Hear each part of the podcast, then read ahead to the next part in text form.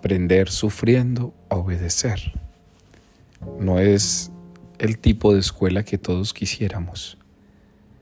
Aprender sufriendo a obedecer implica doblegar el corazón. Aprender sufriendo a obedecer implica comprender que el dolor es purificador. Aprender sufriendo a obedecer implica que la obediencia siempre tendrá dosis de dolor. Sin embargo, en cada uno de nosotros está elegir el modo como deseamos aprender.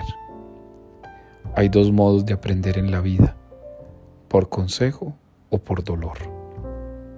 Quien aprende por consejo, escucha y a partir de lo que escucha obedece. Quien aprende por dolor, a veces tiene que asumir las consecuencias para poder entender lo que Dios pide. Pues bien, cada uno de nosotros hoy entonces sabe ya cuál fue la que tomó Jesús. Por eso en este día en que la iglesia nos invita a recordar a Nuestra Señora de los Dolores, hemos de interpretar siempre el dolor a la luz de la fe.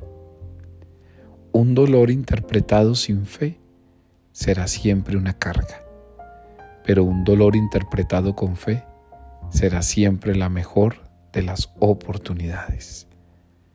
Hermanos y hermanas, dejemos que el dolor hable a nuestra vida de modos insospechados y misteriosos.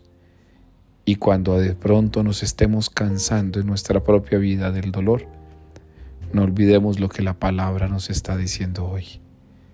Que María estuvo con Jesús al pie de la cruz aprendiendo del dolor y que Jesús mismo aprendió sufriendo a obedecer.